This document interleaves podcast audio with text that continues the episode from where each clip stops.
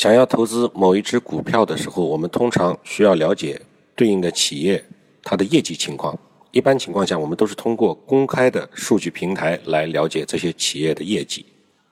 但是呢，这些平台上面有很多使业绩看上去很美的数据。如果这些数据不经过仔细的筛选，我们就很容易受到误导。如果仅仅看个别的数据，那也会失之偏颇。经常会误导投资者的数据呢，无非是市盈率、市净率、每股净资产、毛利率等等。这些数据和行业相关，与周期有关，也和企业的个性有关。比如说，我们拿其中的一些指标来举个例子，比如每股收益。每股收益，我们就要考虑它是不是有现金流的支撑，还是全部是应收账款，它的利润是由应收账款来组成的。比如说。某某一个股票，它的市盈率低，而银行股的市盈率都是普遍很低的。比如说，有些公司的利润增速非常快。我们整个国民经济数据相比于几乎停滞的二零二零疫情期间的这个一季度都是暴增的，所以相应的季度之间的环比也会出现一些变化。再比如说，股价和每股净资产，有很多的股票都是处于。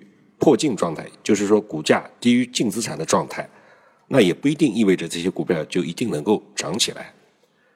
尤其是我从一级市场的尽调角度来看二级市场的某些行业研究，有的时候我真的感觉很无语，我心里憋的话外音是就这就这。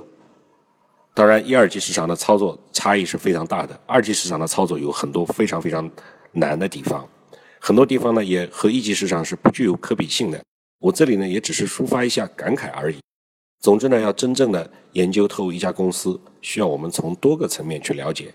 比如说，从公司的产品和同行的产品的差别来比较同行业公司之间的毛利率啊、产品结构啊等等，分析这家公司未来的发展战略、管理层结构、核心竞争力等等。这些呢真的是一个力气活儿。当然，我有很多的投资人朋友和企业家朋友。